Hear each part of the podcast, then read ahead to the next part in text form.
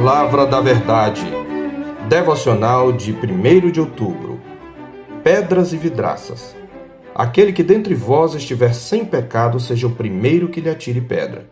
João 8, 7.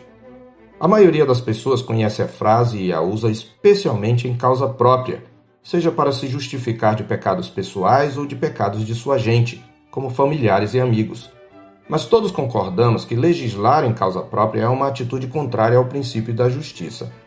Todavia, nosso amor próprio nos leva a tratar a trave em nosso olho como cisco, enquanto tratamos os ciscos no olho de desafetos como traves. Por essa e outras razões, somos tendentes a uma interpretação equivocada do nosso texto. A frase foi falada por Jesus a um grupo de escribas e fariseus que haviam trazido à sua presença uma mulher surpreendida em adultério e estavam prestes a matá-la a pedradas.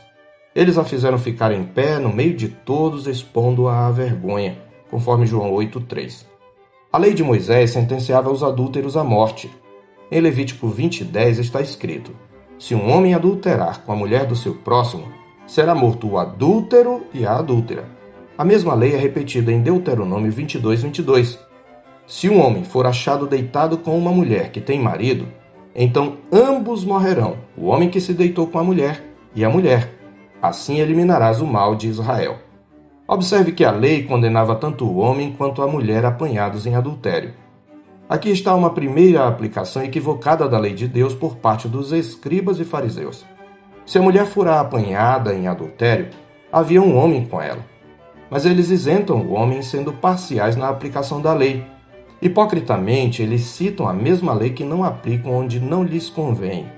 Na verdade, eles adulteram o próprio texto da lei, usando de uma leitura machista da Escritura, como mostram os versos 4 e 5. Disseram a Jesus: Mestre, esta mulher foi apanhada em flagrante adultério, e na lei nos mandou Moisés que tais mulheres sejam apedrejadas. Tu, pois, que dizes? Pecamos quando reescrevemos a Escritura para adequar-se ao nosso gosto identitário, sejamos homens ou mulheres. E tanto o machismo como o feminismo são culpados desse tipo de deturpação. Enquanto a sociedade judaica nos tempos de Jesus era machista, na sociedade ocidental contemporânea, o feminismo tem crescido com assustadora voracidade. E ao demonizar todos os homens, negar a maternidade, justificar assassinatos de bebês no próprio ventre e reescrever a escritura segundo a sua agenda, o feminismo comete o mesmo erro. Pois a escritura declara que ambos, homem e mulher, são a imagem e semelhança de Deus, conforme Gênesis 1:27. Criou Deus, pois, o homem à sua imagem, a imagem de Deus o criou, macho e fêmea os criou, conforme a leitura do original. E quando caíram, ambos foram responsabilizados e castigados cada um conforme seu papel específico na criação. Dores no trabalho da maternidade para a mulher, dores também no trabalho pela provisão para o homem, conforme Gênesis 3, 16 e 17. E como consequência, todos, homens e mulheres, estão destituídos da glória de Deus, como está escrito em Romanos 3, 23, pois todos pecaram e carecem da glória de Deus. Por fim, é em Cristo e sua obra que tanto o macho quanto a fêmea são redimidos como está escrito em Gálatas 3, 27 e 28. Porque todos quantos fostes batizados em Cristo, de Cristo vos revestistes.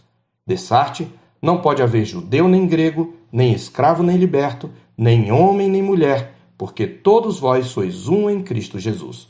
Desse modo, nenhum grupo identitário tem o direito de adulterar a palavra de Deus ao seu bel prazer em nome de um projeto que alegue corrigir erros históricos.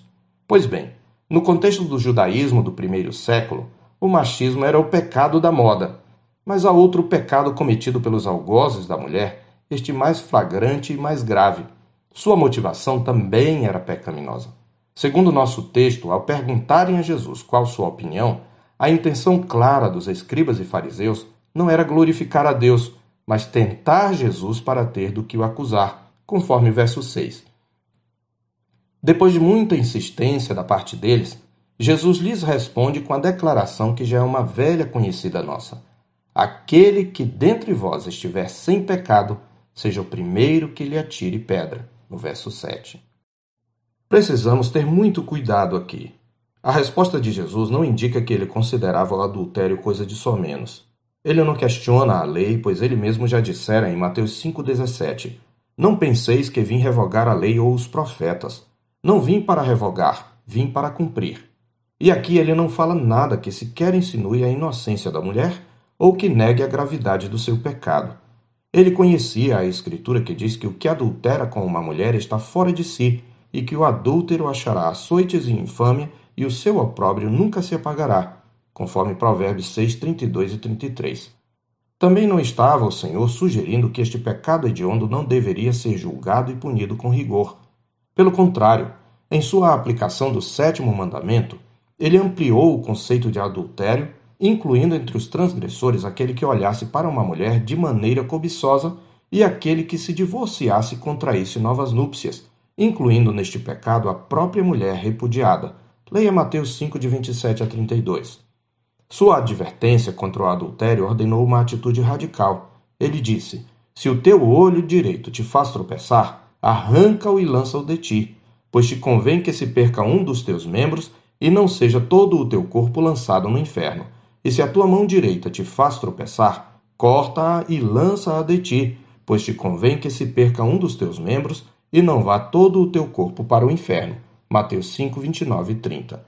Além disso, Jesus mesmo estipulou os procedimentos a serem adotados para julgar o pecador, dando à igreja a autoridade para atar e desatar, em Mateus 18, de 15 a 20. O que significa então a frase: Aquele que dentre vós estiver sem pecado, seja o primeiro que lhe atire pedra? Em primeiro lugar, o que Jesus quer dizer é que quem acusa o faltoso precisa ter coerência. Não pode querer tirar o cisco do olho do irmão quando tem uma trave no seu próprio olho, como ele também ensina em Mateus 7, de 1 a 5. Quem quer tratar do pecado precisa começar com a própria vida, examinando o próprio coração. Sem coerência, ninguém tem autoridade para julgar. Foi por falta de coerência entre a pregação e a vida que os escribas e fariseus se retiraram um por um, começando pelos mais velhos, conforme o verso 9. Em segundo lugar, as palavras de Jesus significam que quem acusa o faltoso precisa fazê-lo com motivações santas. Já vimos que tudo o que os escribas e fariseus não tinham era motivação santa. Sua disciplina não visava a corrigir o escândalo nem levar a faltosa ao arrependimento, muito menos promover a honra de Deus. O desejo deles era ter de que acusar aquele que não cometeu pecado, nem dolo algum se achou em sua boca.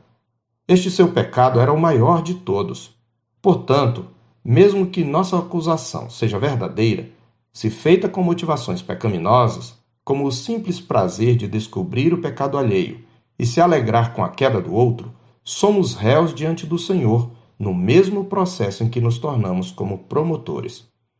Em terceiro lugar, Jesus quer nos ensinar que quem acusa o faltoso deve fazê-lo também com temor e tremor. É necessário o acusador ter em mente que é um réu justificado pela graça, um pecador tratando com pecadores. A frase aquele que dentre vós estiver sem pecado faz-nos lembrados de que perante Deus não há justo nem sequer um, conforme Romanos 3,10, porque todos pecaram e carecem da glória de Deus. Por isso, toda disciplina deve ser ministrada com espírito de brandura e com a consciência do perigo da própria queda.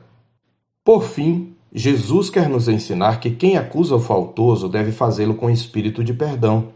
O próprio Jesus declara o perdão à mulher quando diz: Nem eu tampouco te condeno, embora a tenha advertido quanto aos frutos do arrependimento. Vai e não peques mais. A igreja só tem o direito de rejeitar o faltoso e considerá-lo como gentil e publicano se ele permanecer incorrigível e contumaz após processo regular que começa entre ti e ele só, como Jesus diz em Mateus 18, 17. Diante dessas verdades, podemos entender por que a palavra de Deus nos recomenda em Gálatas 6:1. Irmãos, se alguém for surpreendido em alguma falta, vós que sois espirituais, corrigi-o com espírito de brandura e guarda-te para que não sejas também tentado. Porque hoje você é a pedra, amanhã pode ser a vidraça. Eu sou o pastor Marcos Augusto pastor da Terceira Igreja Presbiteriana de Boa Vista, em Roraima. Tenha um bom dia na paz do Senhor Jesus.